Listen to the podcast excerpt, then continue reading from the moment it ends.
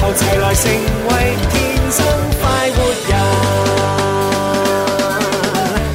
歡迎收聽《天生浮人》，今日去到星期五啦，咁啊直播室裏邊會有朱紅啦，直播室有蕭敬元，直播室仲有文文，係啊，咁啊首先呢，喺節目開篇嘅時候呢，啊讀條私信 先，誒哦私信啊，係啊，咁啊咩喺私信呢喺節目開始之前呢，啊收到個聽眾叫做呢個郭浩傾嘅呢個微博私信，啊哦，阿 King Sir 喎，係嘛？唔 係傾仔 嚟啫，哦，King 仔係啊，啊，佢個樣好後生啊，哦，後生嘅，係啊嗯係啊，應該年輕才 俊。係啊，係年啦輕才俊發私信俾你，見佢揸住部車咁樣，好似好型咁。係咪咁咁啊型 嘅，係咪有車揸吓？其實唔係揸車，佢只係攬住安全帶啫。咁你睇唔睇到佢係左邊定右邊咧？應該就係副駕駛位。係 啊啊，King 仔咁樣 係嚇啦，佢咧就係朱紅哥哥之前你節目好耐啦，咁啊最近咧聽翻節目嘅重溫咧，先至知道，誒原來發微博私信俾你可以問你攞微信號加你微信啊！啊主要咧我好想咧睇下你食粥啊、食飯啊，同埋睇下你啊，即係誒之前嗰個牛肉丸試食視頻咁樣。哦，啊，咁啊，麻煩回覆個微信號俾我啦。嗱，以後可以睇多啲你嘅生活同埋戶外活動節目啦。咁啊，啊，祝你身體健康，工作順利，減肥成功。啊，仲有啊，唔好咁搏啊，注意身體啊，撐你同天生發活人咁樣唉，啊。呢位叫 King 仔係咪？哇，佢真係好有心吓，係啊係啊佢雖然有啲後知後覺咁 樣，唔知道咧發私信俾你可以有你嘅微信號咁 係啊樣係啊，但係都唔緊要。你跟住你哦，你啱啱先收到嘅，係啊，係哦啊，你發俾佢嚇，係啊，係啊啊。咁啊，另外咧又見到呢位叫誒皇上叉叉嘅朋友，啊， 又係發私信嘅。佢係係啊，朱紅啊，最近開車出 trip 啊，聽翻呢呢個天生快活人啊，嗯咁啊啊，發覺咧就好温馨啊，好有以前嗰種好熟悉嘅感覺啊，係啦，咁係啦樣以前冇咩？啊，啊 唔係佢就係話即係以而家前聽冇，聽。唔係佢話同以前一樣。佢話而家聽翻係啦，就好有親切感，係啦哦，即係即係好好有以前嗰種温馨嘅感覺。哦係因為佢而家咧就係離開咗屋企，诶、即係叫做诶背井離鄉咁樣。哎呀啊咁啊，唔知佢去出咗省啊，出咗市啊，定係出咗國啦咁嗱，啊。反正就唔喺佢嘅家鄉。係啦，咁啊，好彩仲有軟件可以聽翻節目啊！多謝你哋 keep 住，诶、诶，啊唔係，多謝你哋可以 keep 住我唔瞓咁樣，係因為中中午聽我哋節目嘛，哦，咁我明白哋。中午聽節目就唔使瞓中午覺咁樣。係係係，同埋俾你誒揾到以前嗰種嘅味道，係啊啊係我咪？話啊我要加你微信，我要睇 Suki 個樣。 哇，係真係。我發覺咧，佢前面嗰啲都係鋪墊嚟嘅喎，係啊後後邊面嗰嗰個個後邊嗰個比較重點啊啊。唉，真系啊，一連讀一兩條咧，就係稍微咧搞搞笑少少嘅私信，係係啊啦，即係因為你知道好多私信都係直接話我要微信咁啊算噶啦，係。而呢兩個有鋪 墊，嗯冇冇錯，有有內容 係咪？係係係我我哋就希望有啲朋友多啲內容俾我哋分享下。係啦，啊啊跟住又有個好朋友喺度诶發微信俾我喎，啊哈，啊發咗個食嘢嘅視頻。啊，跟住係啦，跟住，唉，朱紅啊，你俾心機做節目啊，我哋今日開餐，我代你食 咁，即係啊！呢啲肯 定係 friend 嚟嘅，係啊係啊係啊只只有係好朋友先至會咁樣樣講嘅啫，係咪先點嚇？衰啊嘛，啊！真係佢代你食 喎，鄭中基出嚟啊！咩我代准你我代 你好。多啲啲朋友咁樣啊！不過朱紅嗰啲誒微信咧，咪私信咧咁有含金量，好羨慕 啊！哦，點解咧？因為我小弟我嘅微微博嘅私信咧，通常都係嗰啲啊專業加粉、轉發、評論、點讚、金 V 咁 樣，六十五一萬起 咁，唔係啊，呢啲都好有含金 量噶。係啊啊，只不過你唔需要用咁解啫嘛，小弟不才以前用 過，洗心革面冇用啦。真係弊啦。啊咦，喂，即時喺微信有人問咧，啊呢個要诶 Yan Jin 嘅朋友，喂，朱容啊，近期點解唔見秋秋翻節目嘅咁樣？哦，秋秋好忙啊，係啊我約咗佢幾次，秋秋都有活動啊，係啊，咁啊，所以就嗯冇辦法啦。你知啦，賺錢緊要嘛。係啊嘛係啊係咪先係咁、啊，你即係诶上節目呢啲啊，同大家開心啊，啊咁啊固之然好，嗯但係呢個只係精神食糧。冇錯，系嘛？咁你都要有诶诶诶呢個物質文明建設㗎。經濟基礎。係啊，咁你即係抽抽，你俾啲時間去做下活動，賺下真銀咁先可以有飯食，有飯食先要開心㗎嘛。咁又係好似人之常情喎，係啊呢係啊呢條係大道理嚟嘅係啊係啊喎，無可辯駁嘅大道理。係誒啊朱紅，咁我哋每日平時我哋都冇乜機會揾真 銀，唔係 啊，咁我哋做節目都鬥人工噶，唔飽咩？咁樣噶，唔飽啊，唔飽買個包食啊，係買個包食，買個包食，係係啊係啦，係啊。等阿秋秋冇咁忙嘅時候，我哋再邀請秋秋上嚟啊。 係啊，係啊，係啊咁啊，大家等等啦，哦應該快噶啦，係啊，佢都揾咗幾個星期錢啊，係 嘛，唔止 啦，個個個幾月啦。係啦，咁我覺得都係時候揾揾到咁上下 啦，係啊，係啊，係咯。啊，可以翻節目啦，而且個星期一日半日唔揾咁樣，應該對佢損失唔算頗大話。係啊係啊，啊咁啊，即係反正期待啦，期待，同埋就唔知幾時可以整好樓前啲設備咁樣吓。嗯如果即係盡誒即係整好之後，我哋盡快通知大家。係係啦，冇錯咁啊翻到去咧就等阿秋秋又露下面俾大家見下。啊冇錯嚇係啦嗯，好多朋友除咗聽秋秋嘅歌聲之後，都去望想見下佢嘅人噶嘛。係好多人成日話秋秋好似啊，佢唱出道咁多年，係咪一個四十歲嘅中年阿叔啊咁 樣？但係佢先廿幾歲係咪？好好後生，係咯係好咁啊，跟住落嚟馬上開始啊，第一個遊戲先啦，林兒請食飯。嗱呢餐我請，啱啱出糧啊！好唔好？等我嚟，等我嚟，我要碌卡積分啊！嗱你而家係咪同我爭先？唔使爭啦，A A 制咪得咯。唔得，唔好意思啊，各位，我已經埋咗單啦。林兒請食飯，使乜同佢客氣啊？快啲打通食飯熱線啦！係啦，咁啊食飯熱線呢，就係我哋嘅兩個微信號，咁啊一個就係快活頻道，呢個就係齋同我哋傾偈嘅，咁啊係另外一個咧就係天生快活人咯喎。嗯，冇錯吓，微信搜索「天生快活人加關」，你之後可以留言你哋嘅內容啊，仲可以參與呢個互動抽獎噶。嗯，咁啊近期就默認係送緊橙金嘅，咁啊通常嚟講啊答啱問題，我哋抽中嗰個呢就係兩千個橙金，嗯啊咁啊如果你有特殊嘅要求呢，咁記得喺回答問題嘅時候呢就講明咁樣嗯吓，啊我要餅乾啊，我要誒就係餐券，啊我要 CD，啊嗯我要傻娟咁樣吓。係啊 傻傻傻娟咯，傻娟係嘛？啊 你可以講，你可以提出，係啊嘛但係就都唔都唔會俾你噶啦，係啊係啊係啊係啊費事啦，誒傻娟得一個係咪？ 係啊，咁諗唔開咩？就係有朋友諗開嘅，你知唔知啊？ 咁啊係所以有啲朋友話：哦，中咗獎喎，點解俾橙金我？我想要餐券喎，你要説明。係係係係，咁咁啊！另外見到橙子呢位朋友咧，佢就話：啊，朱豪，我今日咧喺深圳咧過嚟廣州咁樣吓，啊可惜咧最近咧你哋都喺呢個總台做節目吓，見唔到你哋個樣啊，我的心在滴血咁樣。哎呀，哎呀，真係滴血添！咁可惜係咪？嗯我買買張紙條貼俾你，係啊係啊係啊！我我哋雖然冇見到你係咪， 只能夠安慰你咁樣唔嚇。緊要啦。咁你其實上網都好容易睇到我哋嘅近況啫，係咪先？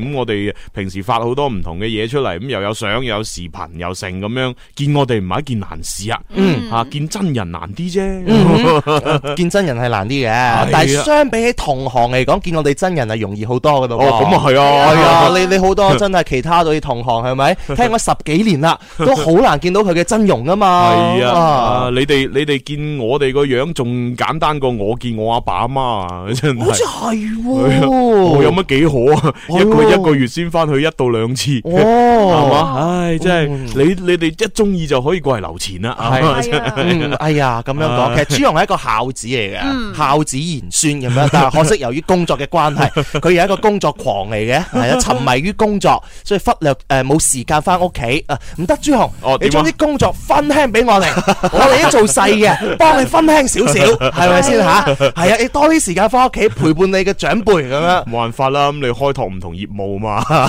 係咪先？如果唔係，何來中醫豬醫師靚湯係嘛？何來食粥食飯睇你啊？係 啊，係嘛？唉真係啊。真係啊唉！冇辦法，係啊辛酸何何來咁多蜂 蜜啊？啊！唉所以每個主持人你哋唔好淨係睇到光鮮嘅一面係係嚇係，背地裏嗰啲真係嚇，系啊，嗯仲要好努力去賺錢啊，维持生計咁啊，唉 即係嗯冇辦法咁樣好嚇。咁啊！今日我哋诶诶玩嘅遊戲咧，就係越來越唱西洋文咁樣吓啊！做咩 咁？哦，唔好意思，做乜咁特殊啊 咧？小弟最近嘅話唔係好跟得住呢個大步伐，冇錯。呢個係越來越愛普通人嘅一升個咧，啊再生升級版啊嘛，冇錯係啊啊！ 因為之前越來越愛普通人咧就係一個叫做復活升級版。啊咁啊，但係喺呢個 诶诶基礎之上，我哋又整咗個再生嘅呢個升級版，嗯啊就係越來越唱西洋文。咁我哋咧就會播出一啲咧就係外語歌曲啊啊，咁多數係英文啦吓。冇錯啊 咁啊播完之後咧，就俾俾大家估翻呢首诶诶外文歌诶，嗯究竟佢中文版係叫咩名？係邊個唱嘅咁樣啊？啊，係就叫越來越愛西洋文啦，係越來 越唱。系啊，真係真係弊啊，真係。我哋翻去孝敬下長輩啦，越來越唱西洋 文係啊。西洋文啊。好咁啊，第一首歌俾大家聽下呢只先。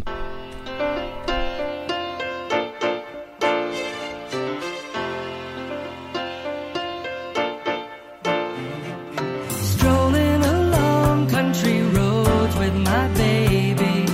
It starts to rain, it begins to pour.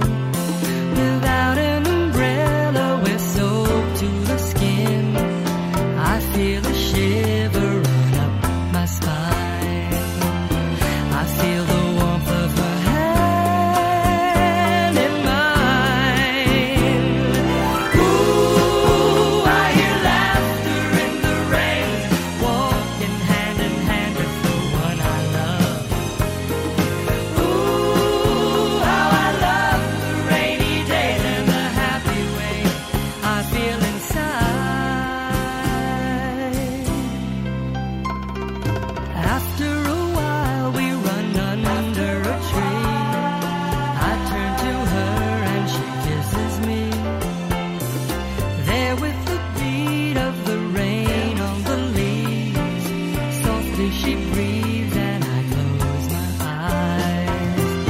Sharing our love under stormy skies. Ooh, I hear laughter in the rain, walking hand in hand with the one I love. Ooh, how I love the rainy days and the happy way I feel inside.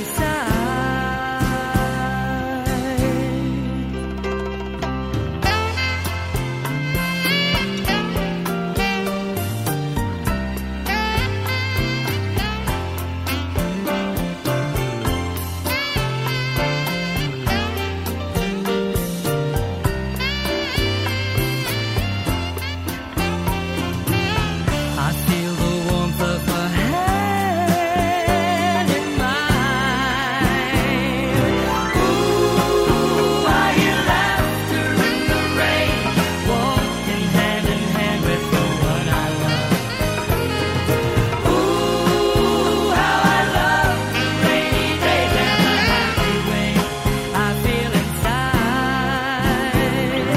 Ooh, I hear laughter in the rain, walking hand in hand with the one I love. 好啦，咁啊呢只英文歌咧就叫做 Laughter in the Rain 吓，咁啊啊即係雨中雨中微笑咁咯，哦雨中微笑係咪或者叫笑在雨中 咁咯。笑在雨中，係係 laughter 啊嘛，即係笑啊，係係 laughter in the rain 啊。得咁啊，究竟呢只歌佢中文版啊叫咩名，同埋邊個唱嘅咧？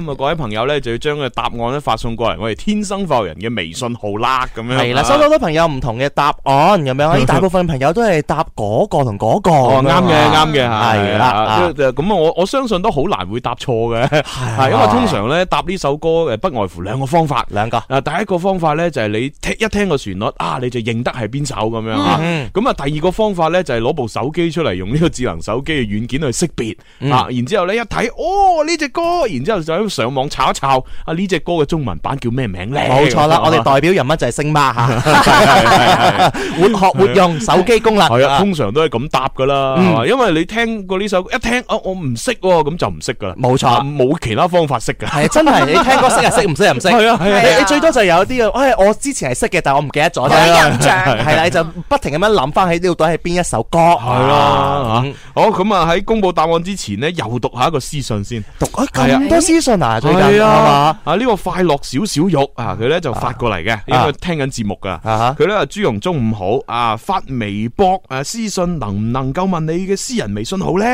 我上次買你蜂蜜嘅時候呢，就係用你嗰個越聽越地道個微信公眾號喎，唔通而家你仲有另外一個微信係同觀眾專門互動嘅？可唔可以加你啊？咁樣哦啊係係可以㗎，覆咗佢啦。系啦， 多謝吓。哇，最近好多朋友默默咁私信俾你喎。系啊啊，其實我加咁多朋友即係聽眾嘅微信呢，其實咪就係一路喺度即係醖釀籌備我哋呢個诶食粥食飯睇你啦咁樣。係啦，啊！呢、個遊戲啊分開兩 part 噶嘛，啊第一 part 咧就係我請大家食嘢，我請大家飲湯，嗯啊就係到時十一月份誒，即係再打後咧，咁我哋就定期舉辦呢個誒嗯朱醫師飲靚湯咁樣，呢個靚湯團咁樣嚇，係啦，就請大家免費飲湯嘅，係啦。冇錯咁啊，之前嘅而而家已經開始接受大家報名㗎啦。系啦，咁啊好多人都問喂喂，報名要報到诶，报到幾時截止啊？咁樣嗱，放心吓，诶截止嘅時間咧另行通知，因為我十一月份先開始做第一次嘛，係嘛咁你即管報住先啊，咁我哋到時咧就會抽噶啦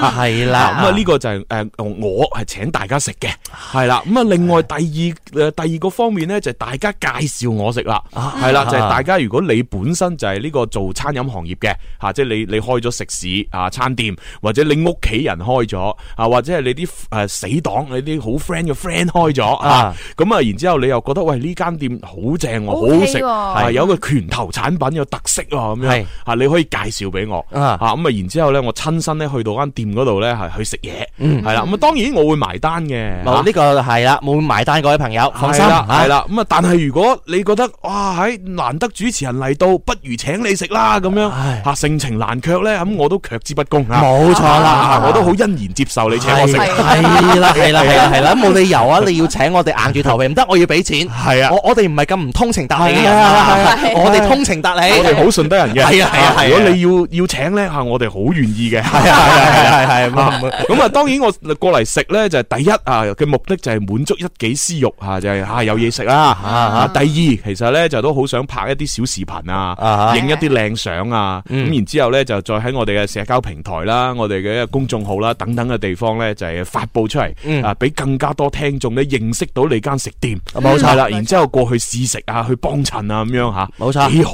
啊！係啊係啊，呢啲真係啊，各 位，如果你係一個精明嘅呢個生意人嘅話，你就知道 我哋而家做緊嘅是什麼東西。 系啊，係咪你知啦，好多嗰啲咩诶，誒例如電視台啊，或者係呢啲咩所謂嘅诶自媒體啊咁樣，佢佢幫你做宣傳，咁樣又發視頻，又影相，又成咁樣，佢要收你錢噶嘛，啊哈係嘛，要收你宣傳費啊嘛。嗯嗯嗯，我哋呢啲就唔係啦，嗯我哋呢啲純粹啊過嚟咧就係幫你做宣傳之餘咧，啊嗯我仲即係我會埋單添， 係，係咪？咁誒何樂而不為咧？係啊 即係呢個我哋嘅環節嘅宗旨目的就係話咧，係啊啦揾到有好食嘅嘢咧，誒，希望可以俾大家分享。嗯冇錯獨食食不如眾食食，係係咪先嚇？啊，因為主要我哋收入途徑咧就啊不差錢啊，就唔唔需要話喺你呢、個呃 唔需要你俾宣傳費我，啊我有其他嘅收入 來源。係嘛係嘛，哇！呢呢樣嘢真係羨慕妒忌咁樣， 好羨慕嗱！好似我朱容咁多人發啲私信俾佢係咪？小弟我嘅呢個微博咧就收到私信咧，真係冇啊！就幾日之前就係話蕭敬元，你主持嘅婚禮費用幾多？佛山嘅咁 樣樣，我我冇覆佢 嚇。跟住再一個私信就係中秋節快 樂，中秋節嘅時候收到啊，真咁係。係你唔你自己唔復係人啫，如啊但係果你復佢冇事咯。 但係我收到太多呢啲咧，佢問完我價錢，佢就唔會再我再回覆我噶啦。我上過好多次當啦，我之前我真係好認真咁答嘅。嗱，如果喺市區內咧，我係咁多咁多嘅；市區我係咁多咁多嘅。嗱，包車就咁多，唔包車係咁多。如果你話真係實在誒條誒荷包有限嘅話，我可以收平啲噶。我好認真，我好認真促成一單生意噶。佢我知道嗰啲人純粹問你攞價，就係嗱呢啲主持人嘅段位就係咁嘅價錢噶啦。你同人哋其他人講價就唔好講咁高，邊邊個叫你復咁詳細啫？我就笨咗嘛。我從來回覆都係佢問我咩價，我直接覆個數字俾佢。係嘛啊我一場是這麼這麼咁啊，咁啊 算噶啦，我就唔會覆到咁詳細。唉，就笨咗，係啊 俾，個嫁人就係啦，因為嗱，即係其實我哋等於一個商品啫嘛，你買得起，啱你你就買，嗯你買唔起，你唔好叫我減價，因為我就係值呢個價嘅，唉，係啊，你買唔起你咪唔好買咯，吓，嗯我亦都冇必要賣俾你啊嘛，係咪先？嗯我做咩要委屈自己嗯啊？即係哦，你你承受唔起啊？唉，算啦，我賣平啲啦咁樣，嗯嗯我唔會咁做啊，我就一直接開價。佢要就要，唔要就唔買，係嘛冇所謂。一言驚醒夢中人係啦啦！我哋藝人其實係一個商品嚟噶嘛，我梗係哋啦我哋明碼實價嚇，我覆翻佢嚇八 千，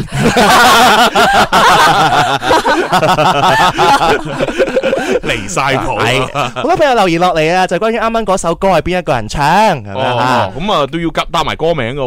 我答埋歌名系。啊，咁都都開估啦，大部分都答啱咗啦。啊咁啊嗯，其實呢首歌就叫诶，即係中文版吓，叫《沙沙的雨》。沙沙的魚。係啦，咁啊演唱方面，呂方同埋倫永亮，系啦，哦呢首就係八九十年代嘅作品，咁咁啊都回憶下啦。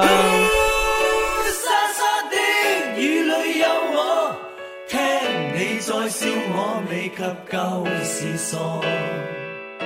呼沙沙的雨撲你我，當天想再過，你知道嗎？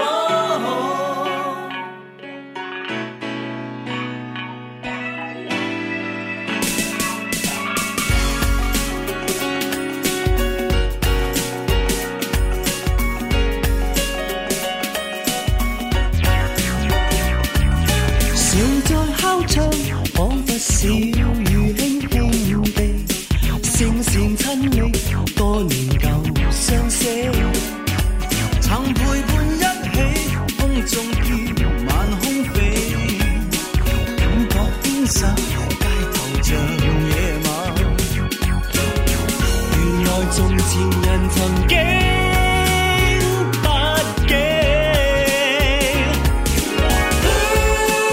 沙沙的雨裏有我，聽你在笑我，你及舊時傻。沙沙的雨撲你我，當天想再過，你知道麼？好啦，咁啊聽到呢度俾大家回憶下算啦。啊咁啊，因為都好急啊，有件事要同阿蕭講啊。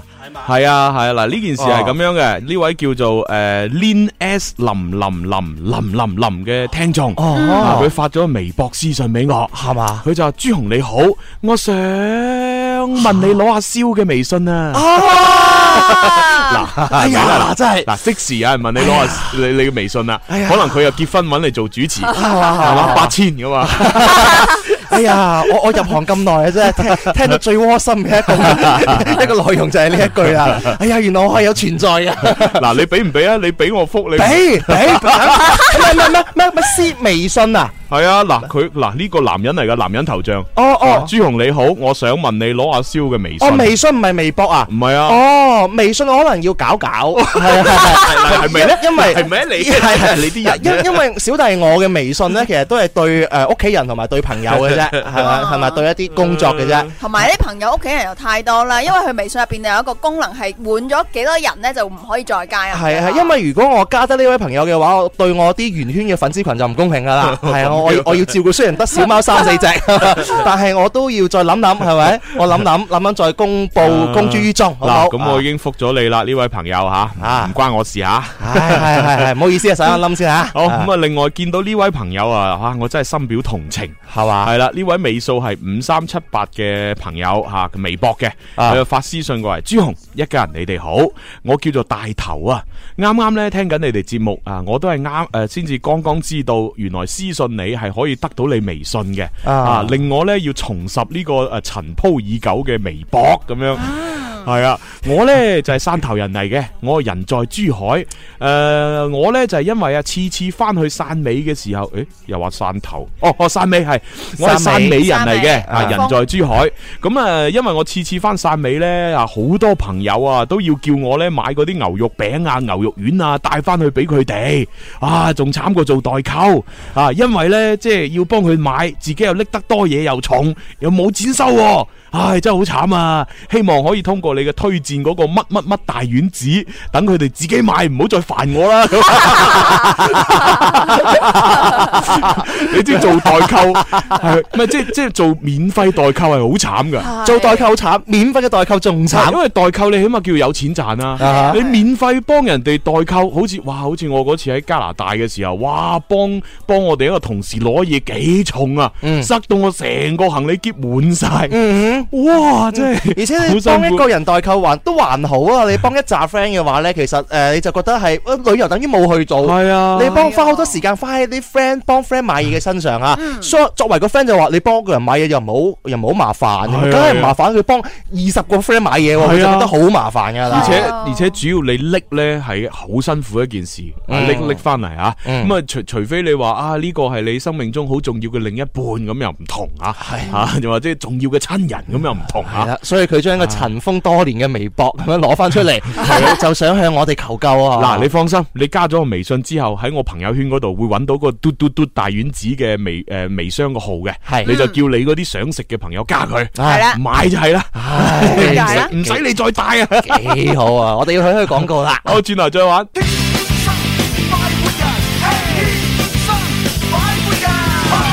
揸車出去兜下風，此刻感覺想放縱，身邊好友熱烈追捧，收音機使我失控。你我最愛快活自由，天空海闊歡笑永久，快快與我進入直播，天生快活人，好啦，翻嚟第二 part《天生浮人》節目直播室有朱紅啦。蕭敬元、蕭公子。仲有文文，哦，咁啊，有一個好嘅節目呢，好嘅消息呢，要話俾大家聽啊！咁啊，嗱，從今個星期六開始，亦即係十月二十八號，嗯咁啊，夜晚嘅誒九點四十分啊，即係九點八個字啦。咁啊，各位朋友呢，打開我哋廣東廣播電視台珠江頻道呢，誒就會播出呢個二零一七粵語好聲音，哇！唉又開鑼啦，系啊，嗯咁啊呢個诶，呃就等於係一個诶，呃即係咪王爭霸升級版，冇錯係啦，咁啊诶就係呢個第诶，等於係第一季嘅二零一七啊粵語好聲音，冇錯啊咁啊，其實咧呢個咧就係節目咧，亦都係我哋廣東廣播電視台吓，咁啊我哋音樂之聲啦，同埋我哋珠江頻道咧一個聯合一個主辦嘅诶節目嚟嘅，嗯係啦，咁啊各位朋友咧即係中意粵語歌啊，中意聽歌啊，咁嗯啊一定要睇呢個節目啦。冇錯。係啊，咁啊第一期咧，哇！喺嘉賓方面勁啊，嗯李勁啊克勤啊，李克勤係啊哇，李克勤係嘛？李克勤即正係啊一講到李克勤啊，除咗舊歡如夢啊哈啊，大家都記得就係紅日啦，高妹啦，啊 永運就算顛沛流離。今節離奇。啊，高妹又沒有六隻高腳會對你好。啊咁啊，當然好多人更多更加多嘅人就係月半小夜曲啦。月半小，我要輕輕輕輕諗下嘛，俾慢慢俾你唱啊呢個嚇。已在失人眠夜誒嗰個唔係副歌位置係誒望天邊先生永久將不遠誒得要分分手，手，讓我我我的心每分每刻。仍仍然然被他佔有，咁樣啊嘛，係啦係啦係啊，咁啊呢啲咁嘅歌其實都即係哇好好熟啊啲人啊，我最熟啊佢嘅球迷奇遇記，係啊， 哇犀利喎，嚇仲有我着十號啊，係啊，我着十號，系啊，咁啊，反正咧嗱，今個星期六吓，十月二十八號夜晚嘅九點四十分吓，咁啊第一期咧嘉賓方面有李克勤，啊咁啊原創歌曲方面嘅嘉賓咧有梁子媛喎，梁子媛，子媛喎，子媛诶上诶即係之前咪王嘅選手啦，哦係啊嗯咁呃係啊亦都上過節目啦，啊同馮馮博啊、康天庥啊都好朋友啦，係啊，同同馮博啊，仲好朋友啲啦，係啊，康挑友啊更加好啊， 咁樣樣係啦， 咁啊，誒至於呢個原創歌曲方面咧，香港亦有一位誒嘉賓歌手會過嚟嘅，嘅誒叫陳海彤，陳海彤陳海彤係嗯啦，係會過嚟咁一齊演唱。咁啊，當然仲有好誒好幾位嘅選手咧，誒都會一齊過嚟嘅，就係唱歌咁樣。係係啊咁啊，千祈唔好錯過。咁啊，尤其是咧呢個粵語好聲音咧，即係除咗每一期有唔同嘅嘉賓之外咧，嗯啊，我哋都可以爆料，係啦，啊林 Sir 同林林都會出現嘅。哎，林 Sir 佢出現，我一定要睇啦，梗係啦，林 Sir 出現，咁林 Sir 嘅偶像會唔會又出現啊？哎誒啊，有可能㗎誒誒誒係啊，所以所以大家一定要密切留意住呢個節目，每逢星期六啊係晚上嘅九點四十分就會喺誒珠江頻道播出。粵語好聲音係咪？勁啊勁啊唉，真係我好中意睇《咪王爭霸》同埋而家嘅粵語好聲音，因為嚇粵語歌。係咪？係啊我哋我哋平時聽好多其他其他啲選秀節目嘅話係好聽係好睇，但係缺少一種粵語歌嘅元素，缺嗯少粵語歌嘅情懷嚇。我哋而家粵語好聲音就可以聽到睇到啦。係啊，咁啊，大家密切留意啦。啊嗯，係 OK，好咁啊，跟住落嚟呢，我哋又要繼續玩遊戲啦。啊，啱先只係播咗第一個題目，呃第二咁播第二個啦， 吓。係啊，先播一首歌唔係好夠喉嗯啊！好多朋友 話：你頭先玩咗一題咁樣，送嘅產金得兩千唔劑咁樣嚇。咁既然係咁啊，播多多隻啦。啊，啊咁啊呢只咧又係啊，即係我哋玩嘅係越來越唱西洋文啊咁啊呢 首呢首歌咧歌名咧就係一個單詞啫吓，dreams Dreams，啊可以講夢想又可以講夢啊， 好大家聽聽。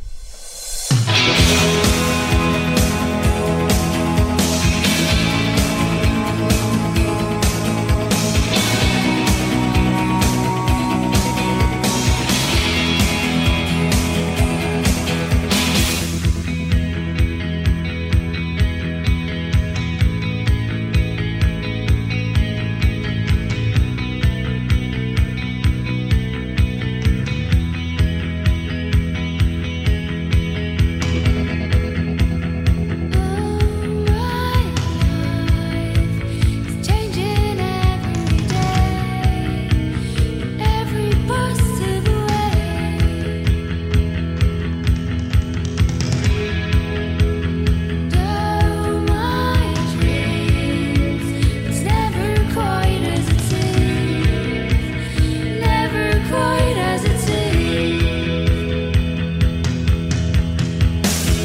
I know I felt like this before, but now I'm feeling it even more because it came from you. When I open up and see the person falling here is me, a different way to be.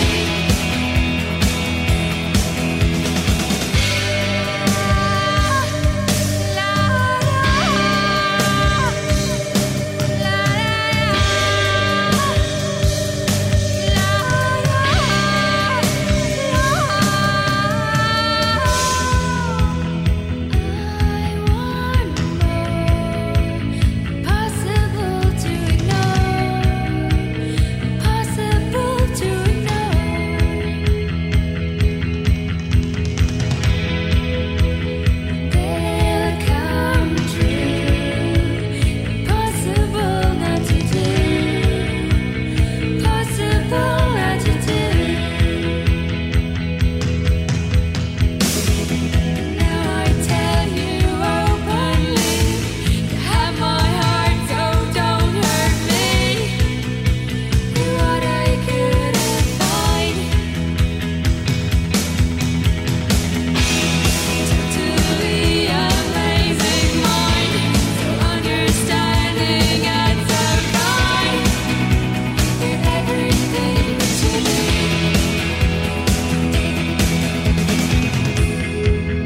Oh, my life is changing every day, every possible way.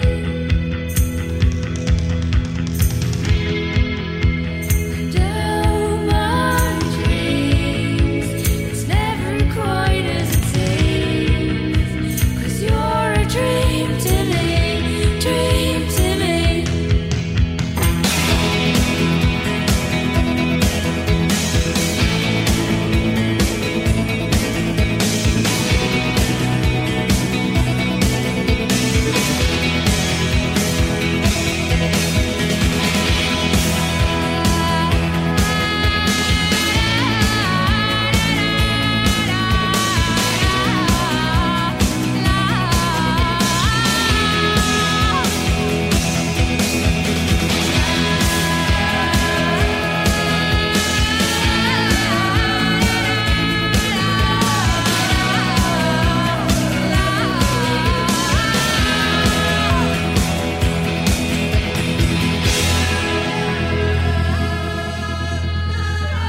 Được rồi, tôi tin tôi không cần nói nhiều, mọi người 啊 chắc chắn sẽ biết là bài hát nào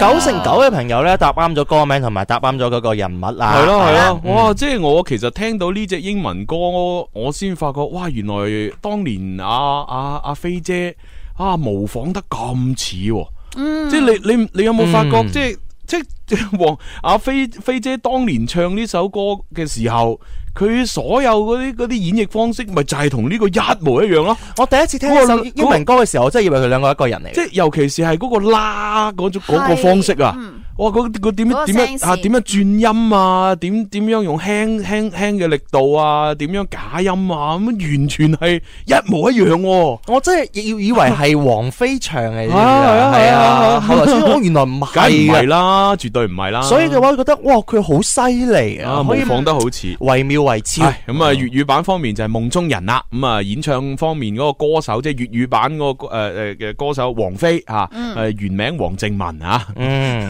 王靖雯，有冇人知道佢原名咯？即係我係知佢原名先，後來點解我就覺得佢點解佢會改王菲嘅咁樣唔嚇。知啊，可能佢出咗嗰只咩飛飛不停問我，是啊我還錯嗎？噠噠噠噠噠噠飛自由，完全飛自由。我記得好似係出咗呢只呢只飛自由呢只歌先至開始改咗個名做王菲喎。係嘛啊，？佢一開始嘅時候都係叫王正文噶啊嘛。哈！係啊，哦，原來咁樣 嘅啊！佢改完之後就紅咗咯喎，係啊！我哋飛使自由。我哋使唔使又改下名啊？咁啊，咁啊，朱飛咪蕭飛，文飛，真係弊啊！啊，得唔得呢？咁樣吓，真係唔係好得，唔係好得。呢位 friend 嚟報道啦，咁哦樣點樣啊吓。佢話各位主持人中午好，而家喺寧波收聽緊你哋嘅節目，哦，寧波啊，係啊。我喺大連喎。 哦，跟住咧，佢話超中意啊，第一次嚟報道咁樣吓。哦，歡迎你，歡迎啊歡迎你，歡迎呢位朋友叫阿偉啊咁樣希望你嚇下次喺誒喺喺大連嗰度報道。人哋寧波 啊，夾硬係講人大連。呢 OK，OK 位朋友叫輝輝，佢就話啦：主持人好。哦，而家聽翻《天生發人》咧，有一種好熟悉嘅感覺咁喂樣哦嚇。 使乜講？ 真係啊啊熟悉嗰人啲嗰啲 集體回憶嚟啊係係係一代人嘅共同回憶啊嘛。嘛。哦，集體記憶。 係 啊，老藝術家朱紅啊，唔係，我希望你是我獨家的記憶，沒有關係。 你用郭富城嘅唱咯，去做陳小春 嘅歌。問你 怕未？呢位朋友要問你問題啊哦，？點啊點佢話：各位主持人中午好，我想問下朱紅啊哦，最近胃口唔多好啊，哦，一日咧三餐都食唔到一碗飯咁啊。哇！咁我想問啊，點樣先可以胃口誒好啲啊？咁樣啊嚇。識個對你好嘅男朋友啦，咁 你胃口好好多 啊！系啊，秀色可餐嘛。 唔考慮下係， 即係其實咧，你你話胃口唔好咧，即係除咗你話身體可能出現一啲毛病之外嗯咧，其其實大部分人咧主要應該都係情緒嘅影響嘅啫。啊哈，系啊，咁如果你話係身體嘅問題，咁可能有可能有可能濕氣重啦，啊，又或者係你自己嗰、個诶诶、誒脾胃運化功能唔好，即係消化能力差咗，嗯啊，咁都有可能導致你胃口唔好嘅。係啊啊，甚至乎可能係你诶肝膽嗰度即係出咗啲咩問題，亦都有可能，因為我哋平時食嘅嘢都會含有啲油分或者啲肉、啊哈肉啊脂肪嗰啲。咁、如果係你特诶特定係即係覺得唔中意食油啊，或者唔中意食肉啊嗰方面嘅嘢呢，咁、嗯你就要考慮可能肝膽上面嘅病變。哦咁樣嘅，係啊，咁有好多講究，咁啊，但係如果係你話係情緒方面呢，其實對飲飲食嘢都更大影響。啊哦哈，你成日都抑鬱，嗯咁有啲人咧就越抑鬱咧就越食得多，吓、好似我咁。哦咁樣樣嘅，有啲人咧就越開心咧就越食得多，啊，咁你就要睇翻究竟你係係屬於邊種啦。係嘛？係哦，啊，係喎，抑鬱嘅話，我唔想咁抑鬱啊！佢用食去填充我嘅呢個煩 惱。係啊，係啊係啊用用食嚟化解憂愁。啊好多朋友，尤其是女仔，中意咁做啊嘛。 女仔第一個一係就食，一係就買買買，係 啦，可以快買包能治百病啊嘛，包治包百治病，啊 百病。係係咯，所以我近期點解會誒都減肥咧都瘦咁多咧嚇，因為開心咗。係嘛？係哦，你嘅開心嘅原因係乜嘢咧？啊，因為做 好運動。係嘛？運動令我快樂。係啊，係嘛？同埋諗諗多啲方法賺 錢。咁咁又係 喎，但但係咧，你你起碼你諗到啊！我唔快樂啊，因為我成日諗諗唔到啊，唔怕，好快諗到係嘛係啊！嘛係嘛，係啊！我都希望有咁嘅一 日，係你快啲喺微博加咗人哋嘅微信先 啦。係係係係，我一定要開闢一個新嘅呢個嚇微信係咪？係啊，係，我發覺而家啲人都係轉轉曬去玩呢個微 信啦，係啊咁啊，，但唔怕嚇，微博仲有我哋堅守。肯定堅 守㗎，係啊，still alive。依然喺度咁啊！啊好，繼續歡迎大家嚟留言我哋啊！天生化人嘅微信信同埋快活頻道嘅微信系。啦，啊啊好，咁啊跟住第三題啦喎，嗯啊第三題又係會播首呃英文歌，咁啊大家估下中文版啊，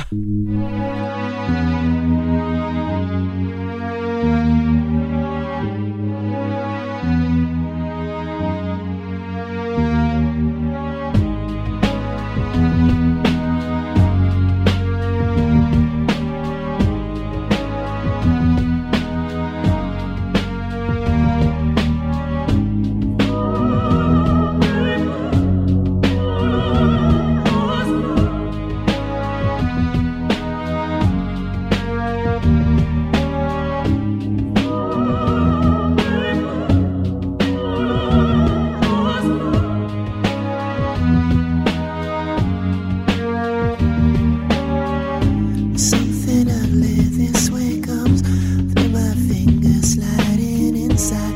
All these blessings, all these burns. I'm kind of underneath your cover. Search for pleasure, search for pain in this world. Now I am undying. I throw my flag, my nation helpless. Black, black heart. Why would you offer more? Why would you make it easier on me? Satisfy, I'm on fire. I'm running to the core. I'm eating all your kings and queens, all your sex and your diamonds.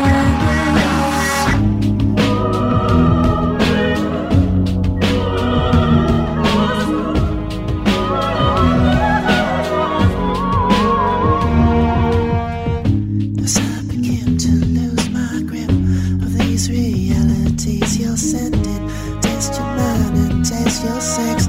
Naked underneath your cover, covers lie, and we will blend and borrow with the common sign. The tide will take, the sea will rise, time will break. Black, black heart, why would you offer more?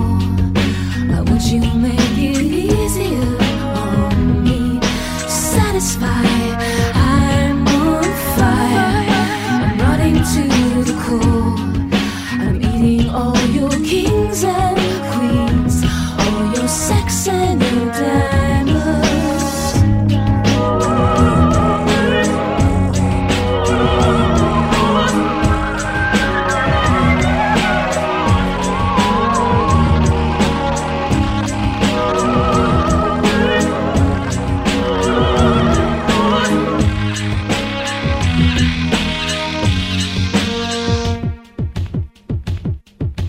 Black, black heart, why would you offer more?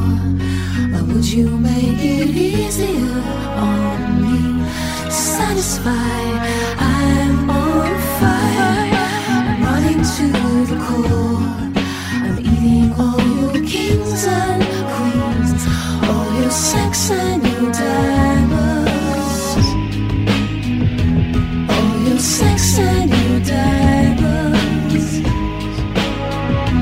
All your sex and your diamonds. All your sex and your diamonds. All your sex and your diamonds. 好啦，咁啊個旋律都熟噶嗯啦，吓咁啊哇，不過不過真係 想象唔到咧，一個把聲咁沙， 即係你嘅人都可以出只歌，即嗯係你你你有冇發覺佢把聲真係沙到好似咧，即係我哋我哋完全失咗聲之嗯後，點講都講唔講唔到嘢嘅嗰種咁嘅狀態咁啊，係覺得係係，如果以前就好匪夷所思嘅，但係而家佢又反而變咗係特色噶咯喎。係啊係啊係好有特 色係係啊，係啊啊即係可以叫做英文版阿杜咁，啊，誒有有有，但有係啲感覺阿阿杜又未去到咁沙喎。佢係嗰種沙得嚟係啊， 有種有種嘅特別嘅感覺喺裏邊啊。呢呢個直頭沙到開唔到聲咁樣佢 佢係咪特登咁樣樣我咧？我都唔知係啊。 我對佢一冇誒唔係好熟啊。系啊，好好想了解 佢。但呢一首好有歌特別啊，我真係咧聽咁耐咧，我聽英文版聽得多，中文版我反而唔知係邊一個歌手唱。唔係啊嘛？你有聽過英文版？啊嗯呢呢首歌咪英文版嚟噶咯？系啊，係啊你你听呢个版本，系啊，哇，真係嘅哇，我我我突然间要刮目相看喎，系啊，系啊，而且我睇好多一啲所謂嘅廣告嗰度咧，好多時候做襯底音樂啊，就就係係呢首歌啦係係。哇，啊勁啊！太勁啦！嗱，呢首歌呢就係呃誒叫做 Black Black Heart 嚇，咁啊中文版啊究竟係叫咩名同埋邊個唱呢？咁啊各位朋友呢，就通過我哋天生發育人嗰個微信呢，就要發誒留言俾我哋嚇，咁啊邊個答答誒答啱嘅朋友，我哋會抽獎嘅。係啦，咁呢一題嘅話，反而比較多朋友有唔同嘅答案喎，唔會話一面倒咁樣吓。哦，咁啊有，人話小豬咁樣，蕭亞軒咁哦樣吓，係有人話蔡依林咁樣哎吓，哇呀好多啊！咁啊實際上呢，誒即係演唱方面呢，就係劉若英同埋黃立行。係啦，就係呢兩個啊咁啊，中文歌咧歌名咧其實係就叫分開嗯旅行啊，都俾大家回憶下啦。分開旅行，但係佢個副歌位置都係 black black heart，都係用咗呢個喎，沿用咗 black black heart 啊。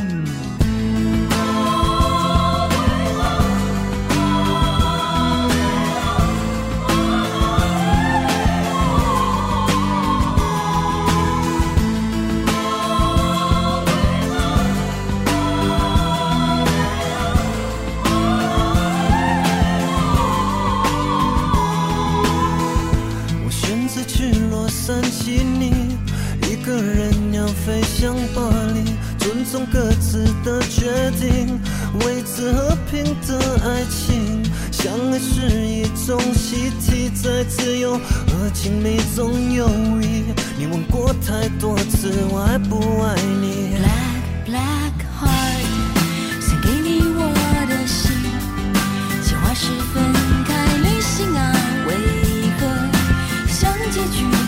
我明白，躺在你的怀里，却不一定在你心里。巴黎下了一整天雨。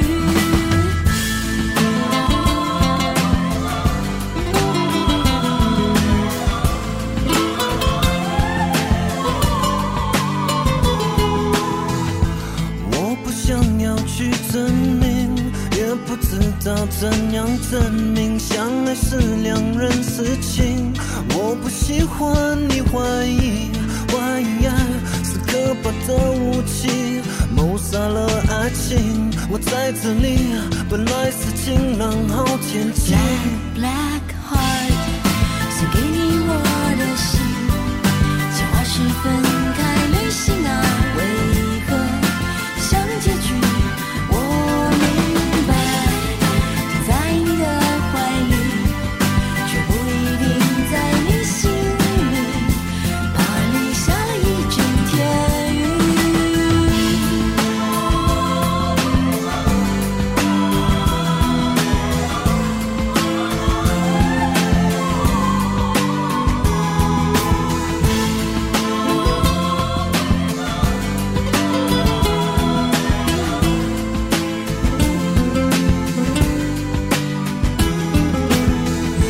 好啦，咁啊呢一隻歌咧就叫啊分開旅行吓，咁啊當然啦，嗱如果各位朋友咧，即係喺呢一個啊十一月五號嘅時間吓，咁啊係星期日嚟嘅，咁你都想去玩下嘅話咧，有一個好嘅推薦俾各位朋友噶，吓咁啊就係咧喺十一月嘅五號星期日嘅呢一日咧，咁啊各位朋友可以約埋三五知己啊，尤其是係誒各各位美女們啊，約埋自己嘅閨蜜咧，可以去到香港沙田馬場咧，感受一下莎莎婦女銀袋日嘅美麗盛事。啊！我記得上年呢，呢、個莎莎婦女銀袋日咧，好似係我哋係阿燕文啦，同埋阿阿若琪咧，有有去啊。啊！哦，化咗好靚嘅妝啊，着好靚衫，整哇戴咗好靚嘅帽，攞住個好靚嘅袋，哇！啲女人未必晒出嚟，不得了啊！係啊，嚇好想嗒一下 啖。係 嘛？但係只可以遠觀，係咪？係啊唉冇得嗒咁啊，究竟呢個閨蜜日嘅活動吓，呢、個啊诶莎莎婦女銀袋日係有啲咩嘢睇呢？有咩玩呢？咁樣嗱，中意時裝 show 嘅朋友呢，就有眼福啦。嗱、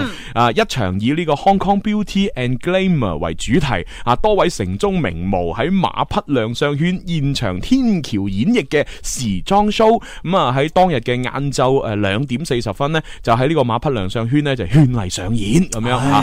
咁啊呢一場嘅時尚匯演呢，哇勁啊！涵蓋咗愛爾蘭籍嘅舞式設計師啊 Leoline Armstrong Kish 創作嘅一系列別致舞式，誒、啊知名嘅服飾設計以及形象指導師 Doris Cat Chan 配搭呢個妝容以及係服飾，仲有多位城中嘅名模現場天橋演繹，保證令你賞心悅目、眼花撩亂啊！即係呢個就適合我哋男人去睇啦。係啦係啦係啦係啦系係啦，啦，啊咁女人點算呢？喺難得週末啊，去香港玩係嘛，咁啊，梗係要多啲呢，就係啊，影翻啲靚相啊，發下朋友圈咁，不枉此行啊嘛。係啊，不枉此生係啦，啊嗱，重點呢就係你今次去到呢個參加呢個活動呢，有專業人士幫你化妝。係啊，嗱，活動呢特設一個化妝專櫃時間，晏晝五點前啊，去到呢個平台廣場可以呢享受誒由呢個莎莎提供嘅專業化妝服務，現場呢仲可以獲得價值呢就係五十蚊港幣，誒就係用於購買指定物品嘅現金券。哦系啦，咁啊化完個靚妝咧，就記得去到現場啦，特別诶即係 set 好嘅一個九十度以及係一百八十度環回定鏡拍攝機嘅前面，用多鏡頭同時拍攝，捕捉各位女神唔同角度嘅最美一刻。中意自拍嘅朋友，尤其哦好周是到女仔嘅話咧，呢係啊啲跟嘅絕對係好殺食嘅東西嚟。正啊！幫你化妝，幫你影相，仲要三百六十度啊，係嘛？咁多角度去影係相，啊，嗱咁啊，同埋去影靚相，同埋享受呢個專業化妝之餘呢，嗱大家記得啦，當日呢有好多款嘅化妝品啦、啊護膚品啦、香水啦，誒以及係會場限定套裝都係會以呢個優惠價發售，部分產品呢更加係低至四折發售。哇！咦，哇！文文，誒你想去 啦？十一月五號係星期幾嚟啊，㗎星期日啊嘛你。睇下文文係做啊節目幾時會啱哇得咁大聲，係啊係咪 啊？啊，即係？shopping 啊，係啊買嘢啊帶！上哈哈超，開心到飛起， 埋單都唔使睇，唔使俾啊！做啊，真係係啊攞嘢唔使做。哦，真係，以為可以免費嚟呢度玩 啊，真係啊系！啦， 咁啊，另外咧，仲有一位啊國際知名嘅藝術家啊，叫 Jason 诶、Antiza 誒、呢、個喺紐約咧就係誒呃二十誒即即誒喺紐約住咗廿幾年，咁啊最後後來咧就係呢個長年咧就係居住喺上海，係嘛咁啊呢一位咧好出名嘅 Jason 啊，咁啊誒佢嘅誒個人風格咧誒就非常之突出嘅，啊咁啊產品亦都係受到世界著名品牌嘅青睞，啊咁啊所以各位朋友咧去到又可以睇下佢啲作品咁啊！樣。呢個喺紐約住咗廿幾年叫 Jason，喺係啊廣州住咗廿幾年嗰個叫莊 臣，每日都食嘢係啊咩先係紐約味咧？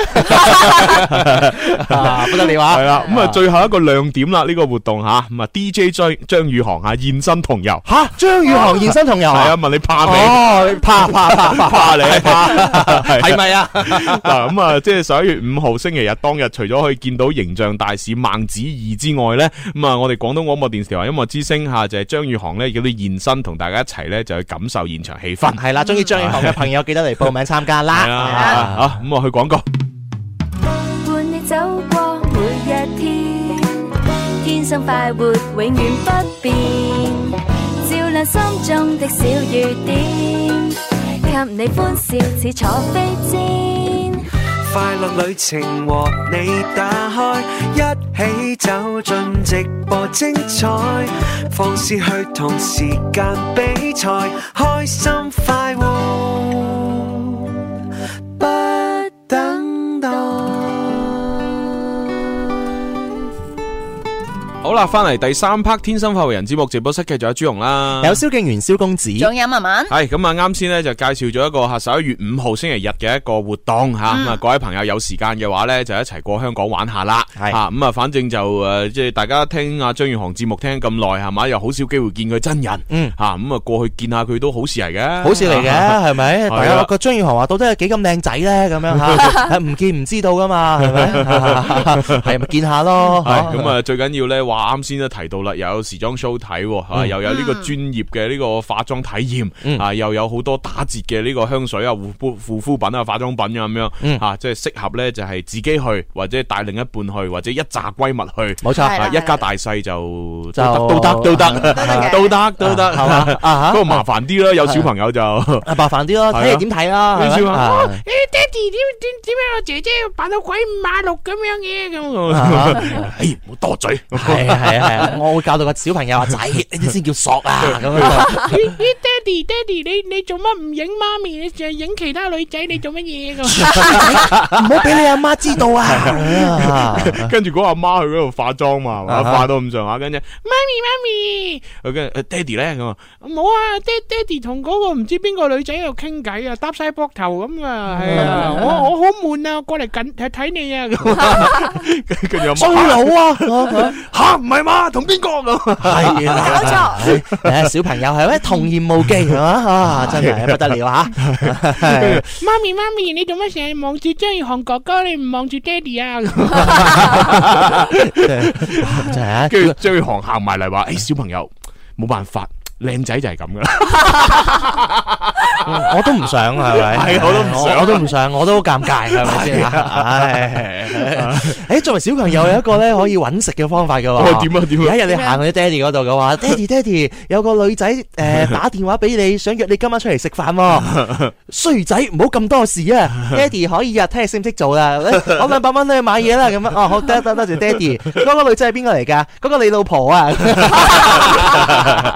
哎唉，咁啊，以上純屬係一個即係誒講下笑，搞笑 啊！搞笑講笑猜想啊，唔係關事係啊，反而好多朋友啊中意咁樣樣嘅氛圍嚇， 咁先叫開心啊！好，咁啊，跟住第三 part 就應該玩下一個遊戲啦。嗯，啊，咁今日我哋送幾多橙金啊？暫時三千三個題目啊，六千個橙金，哦，六千啫。哦，咁今日都唔會過一萬啦。唔應過該都係揸住個水喉揸得好好嘅，啊係啊係啊，幾好幾好。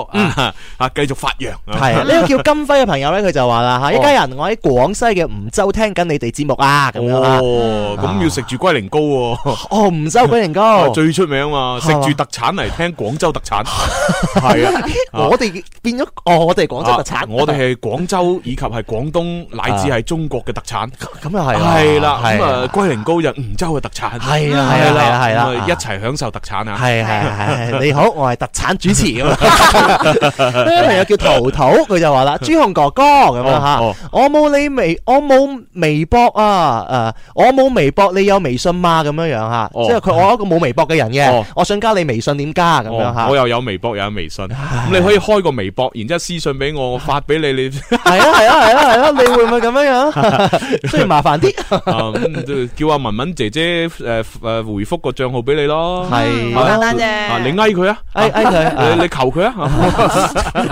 要咁樣樣咩？送禮物俾呢我，位朋友佢話求蕭公子嘅微信吓、當我有一日開咗，我會公諸於眾吓。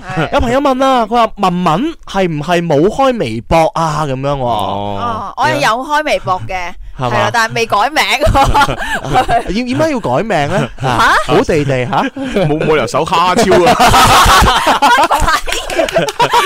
搜索蝦 超，啊哇咩事啊哦，我嗰啲身份要撇清先係嘛？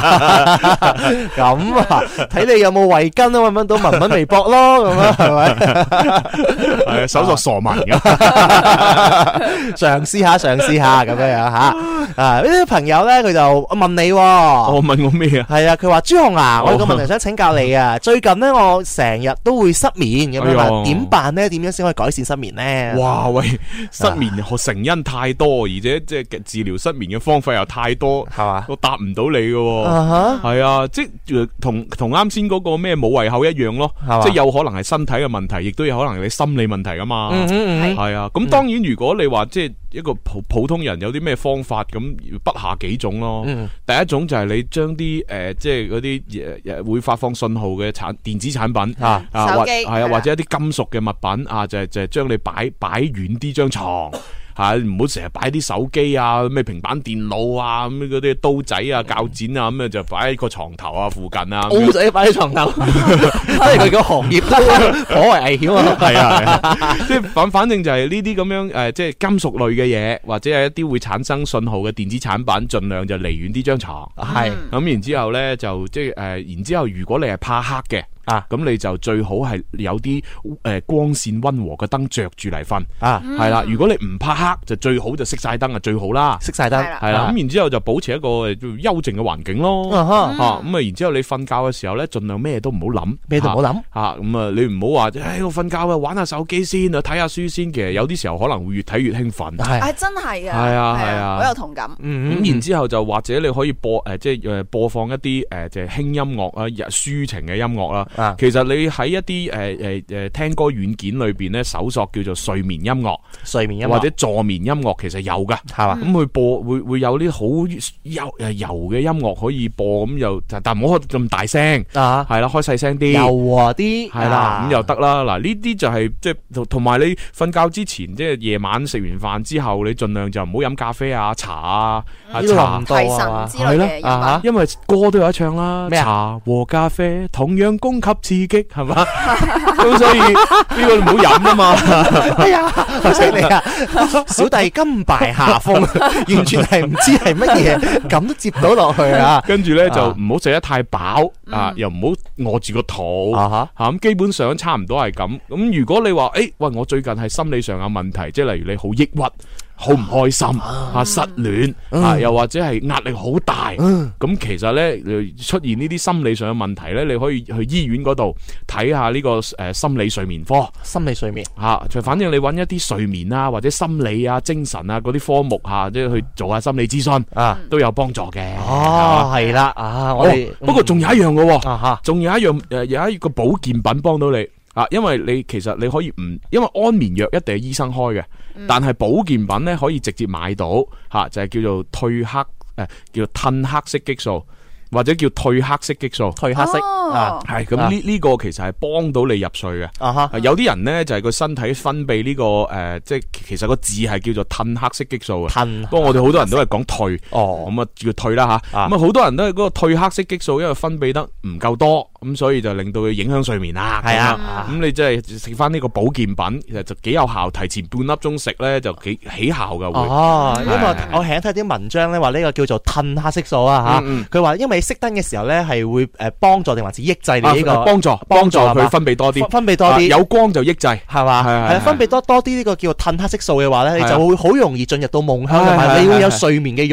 望喺度啊係啊係我啊。最近都睇咗篇文章，話點樣可以幫助你嘅睡眠呢？好好有好好方法，我最近用緊。嗯瞓覺之前嗰九十分鐘，嗯你就將所有你嘅電子產品同埋一啲刺激性嘅，譬如你誒瞓覺之前中意打機嘅，係你就九十分鐘之前你就唔好做啦。你跟住呢，就慢慢去培養去呢個睡眠嘅習慣。啊，就話全部所有停誒停曬，譬如你十二點要瞓覺嘅，咁我就十一點半。左左右右啊，你就開始慢慢慢做好呢個瞓覺嘅準備。手機要關機啦，電腦你熄咗佢啦，你又唔好打機啦，你唔好上網啦，唔好睇乜嘢啦，咁樣你咁樣會更加快進入到夢係鄉。啊，即係反正就係唔好俾啲其他嘢分神咯，你自己即係要要要調整個心態就係，誒我我瞓覺我就瞓，我就唔搞其他嘢啦。嗯咁樣哼，係啦嚇，希望幫到你。係咯啊，咁啊，誒但係就呢啲所有我哋講嘅嘢呢，就只能夠作為參考，因為實際上你而家遭遇緊乜嘢狀態而失眠，我哋唔知嘅嗯哼。吓、 你要對症落藥咯。冇錯吓，好呢個叫阿余嘅朋友佢就話啦，一家人你哋好，我而家喺廣西嘅桂平聽你哋做節目咁樣，嗯聽你哋做主持節目呢，我好開心，多謝你哋 咁樣吓。哦，好好好，嗯 貴咁啊平歡迎吓。啊咁啊，最後就玩快活講古佬咯喎，哦啊咁啊玩完講古佬就應該都交咪噶啦，交咪啊啊啊就係我播個古古仔出嚟，大家聽完之後呢，就係估下呢個古仔係衍生咗邊一個四字成語吓，啊咁啊喺我哋嘅微信呢，就回答啊就得噶啦。好，咁一齊聽聽啦。快活講古佬，睇你估唔估到？話說喺春秋戰國時期，齊國有一個出名口才好嘅人，就叫做淳於髡。Yo everybody，我就係淳于坤啊！好多人都以為我姓淳，咁只能說明年輕人，你們實在是太年輕啦！淳于係複姓，我單名一個字坤，所以 Everybody make some noise。當我話淳於，你哋嗌坤，淳於安，淳於安，我福姓淳於，單名一個坤，淳於安，淳於安。OK，thank you very much guys。好啦，以上內容純屬搞笑，就算淳于坤口才幾好啊，都冇理由講洋文，仲要玩埋 rap 噶。大家無需太過認真噶。啊，不過呢，淳于確實係一個福姓，而淳于髡呢，根據《史記·滑稽列傳》嘅記載，佢係齊國嘅一個入贅女婿，身高不足七尺，為人滑稽，能言善辯，口才確實了得。佢多次用隱言暗示嘅方式勸諫當時齊國嘅君主齊威王要居安思危、革新朝政，仲曾經多次以特使嘅身份出使周旋於各個諸侯國之間，不辱國格，不負君命。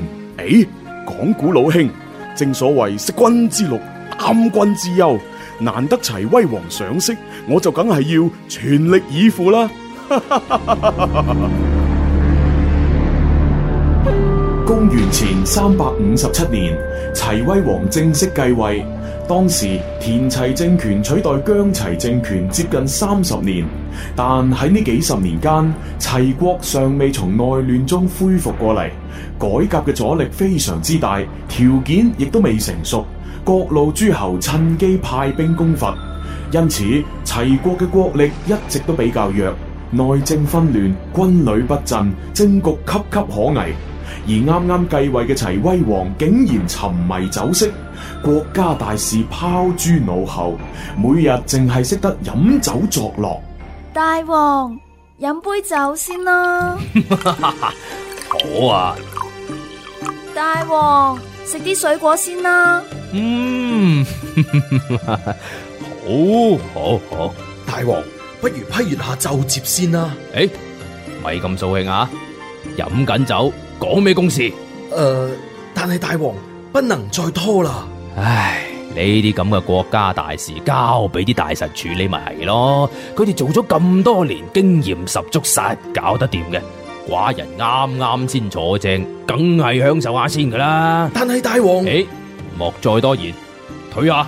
係，唉，真係家門不幸啊！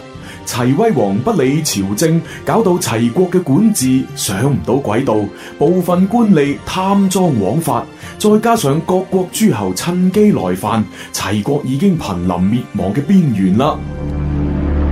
唉，形勢危急，唔可以再等啦，一定要盡快覲見齊王，通陳利害啊！淳于兄，萬萬不可啊！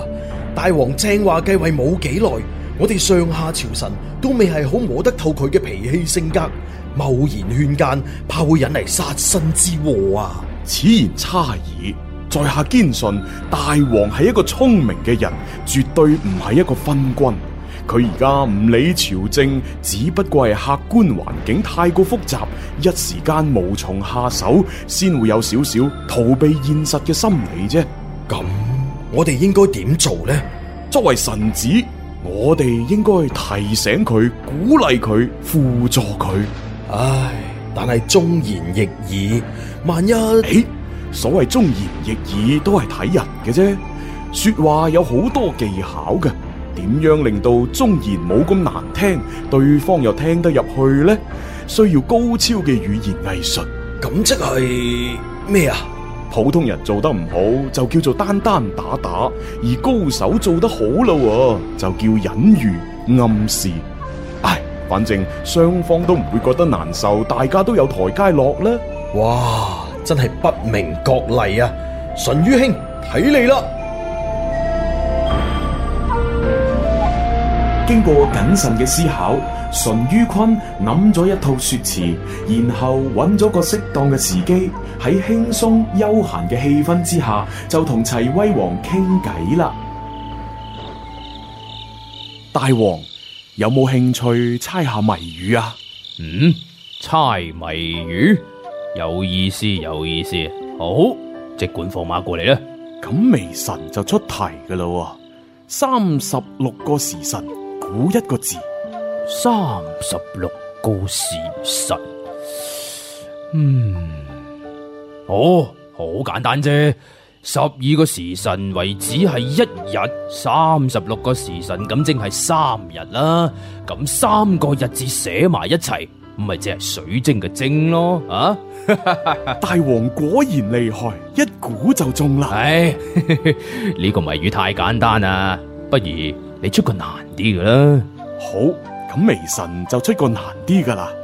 啊，森林裏面馬騮、兔仔、雀仔三個人玩得好開心，點知突然間有隻老虎撲出嚟想食佢哋，咁佢哋梗係馬上逃走啦。走到去一條河嘅時候，馬騮同兔仔都難逃厄運，俾老虎食咗啦。但雀仔就走得甩喎，點解呢？嗯，咁都算係謎語咩吓？雀仔走得甩啊，好正常啊！嗱，佢係識飛嘅，佢話都冇咁易就可以飛走啦嘛。誒，哎大王，照你咁講，馬騮都可以爬上樹頂避難啦，兔仔仲可以匿入巢穴添。俗語都有講啦，狡兔三窟啊嘛。 誒，又係喎。誒，咁正確答案係咩？哈哈，大王英明，有冇聽過一首童謠啊？有隻雀仔跌落水，跌落水，跌落水，有隻雀仔跌落水，被水沖去， 有意思，有意思吓！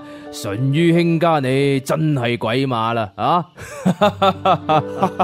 大王過獎啦，微臣仲有最後一問。好，寡人洗耳恭聽。齊國有隻大鳥就住喺大王嘅宮廷之中，已經整整三年啦。但係佢既唔振翅高飛，又粒聲都唔出，每日只係漫無目的咁趴喺度。大王，你估下呢隻大鳥喺度諗緊乜呢？佢又打算將來會做啲乜呢？嗯，淳于卿家，你啊，齊威王本來就係一個聰明人，一聽就知道淳于髡係喺度諷刺緊自己，好似嗰隻大鳥一樣，身為一國之尊，卻毫無作為，只知道享樂。而此時此刻，自己都終於等到一個德才兼備、忠心愛國又敢於勸諫嘅賢臣出現啦。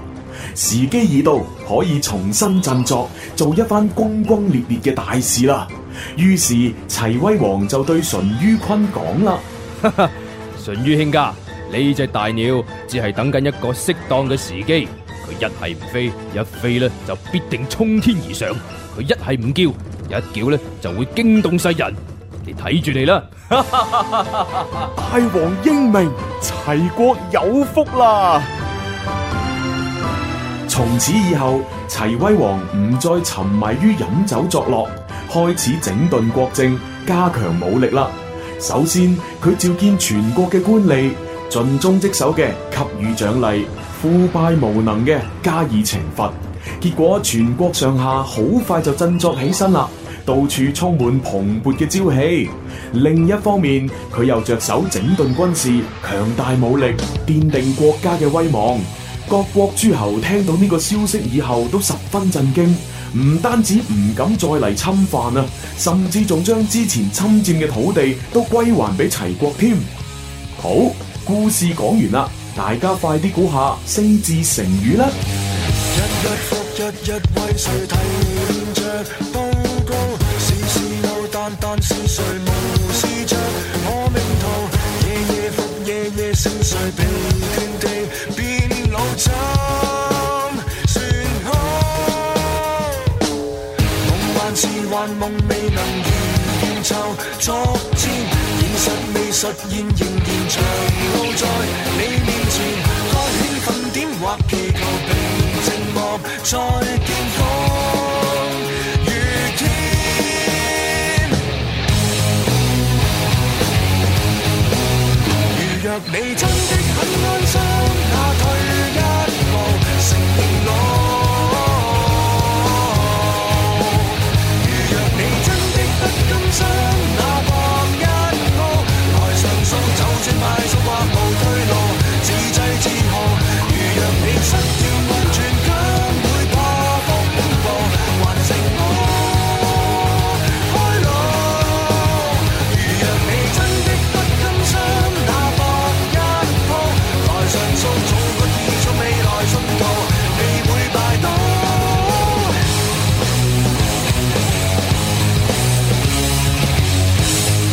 唔知點解咧，我聽呢 個古仔咧，我就會諗起鄭中基啊。點解呢啊我一係唔威，我一威就好似龍咁威，係咪？ 即係成個故事嘛， 個精髓就係呢度啊嘛。我本來前面我都唔係好知道故事咧，邊四個成語嘅咧，但係後嚟佢最尾個結果嗰度咧， 係好啊似輕輕講咗個答案出嚟係啊啊，係啊所以我就誒係喎。所以大家只要將呢個一係唔威，一威就要龍咁威，係將呢個咧用四字成語咁樣下啫。啊，當然有啲可以係講八字嘅。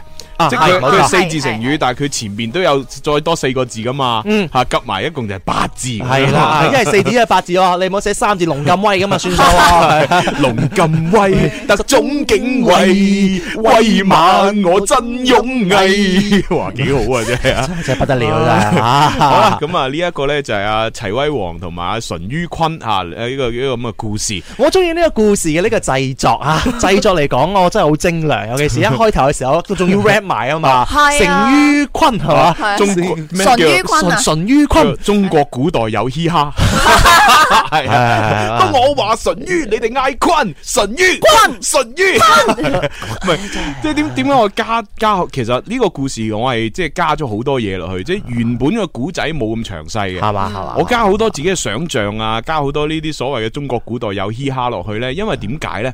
配合翻呢一個。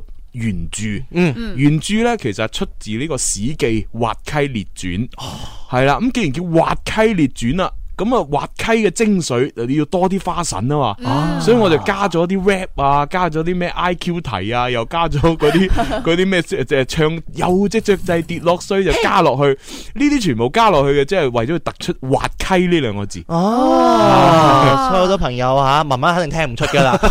外行啊睇熱鬧，內行啊睇門路嘛，係咪 先？我聽呢個，哇，誒做咗咁多嘢嘅，即係同一個音，其實你可以一句説話帶過就得㗎啦。係啊啊係啊係啊但我聽得出裏邊，哇，咁多花神 喎。大家不妨咧可以，我哋公布答案之後咧，就再去誒搜索引擎嗰度搜下呢個成語。係嘛？其實個故事咧係有原文誒，亦都係有嗰個誒翻譯成而家嘅我哋嘅白話文咁樣，嗯你都可以睇一睇對比一下，究竟我加咗啲乜嘢？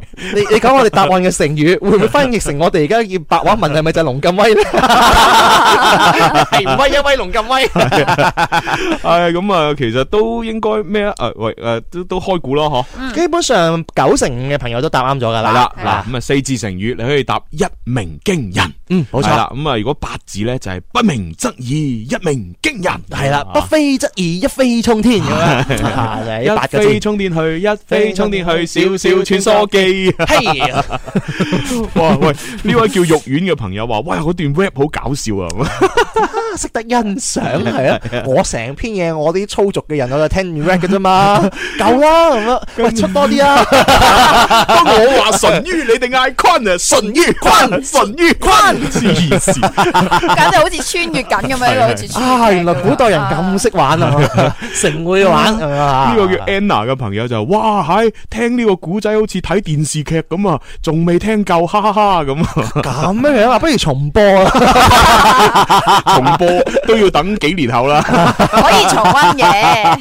啊！以為有人回覆我哋嗰失眠嗰個話題啊，係嘛係嘛？呢個讓你為我哭一次嘅朋友話，唔怪得知我成日失眠啦， 我就喺床頭擺咗把刀喺度。呢位朋友，呢位朋友，你有乜解救你床頭擺把刀啊？係咯，佢咪時刻準備住要要要要起身煮飯，啊係咯係咯係咯係咯係咯係咯。定係隔離嗰個 係有啲多手多腳。係啊！你哋聽到啲朋友講話擋殺咧咁樣啊，真係唔知冇咁嘅必要啊！ 啊你真係輕輕將你把刀移開佢，係咪？ 係啊咁你瞓得會好啲啦，係 咪？啊，冇冇嗯冇憂慮嚇。有朋友答話：，喂，呢個係咪八仙過海各顯神神通啊？ 關八仙乜嘢事啫？真係啊！ 你你過過咗啦咁 樣。雖然咧裏邊嘅內容咧真係好八仙過海啊，裏邊真係好廣大神通啊，但係同我哋故事嘅題目唔啱。我哋要換，當我話八仙，你哋話過海咁，啊八仙過 海，太傻 啦，好夾硬啊，太夾硬啦，真係。哎聽唔得有啲肚痛啊咁啊笑到 啊！呢個朋友佢就話：哎呀死啦，估錯咗啊！千祈唔好讀出嚟啊！咁哦，樣 咁佢估咗乜嘢啊？佢係估咗呢個道光養晦。哦，咁梗係唔啱啦。啊我哋唔會讀你個名叫啊阿生嘅。哎呀，我哋要交咪啦。哦，咁快啊！ 啊，我哋下星期再玩。拜拜。你都識 FM 廣東廣播電視台。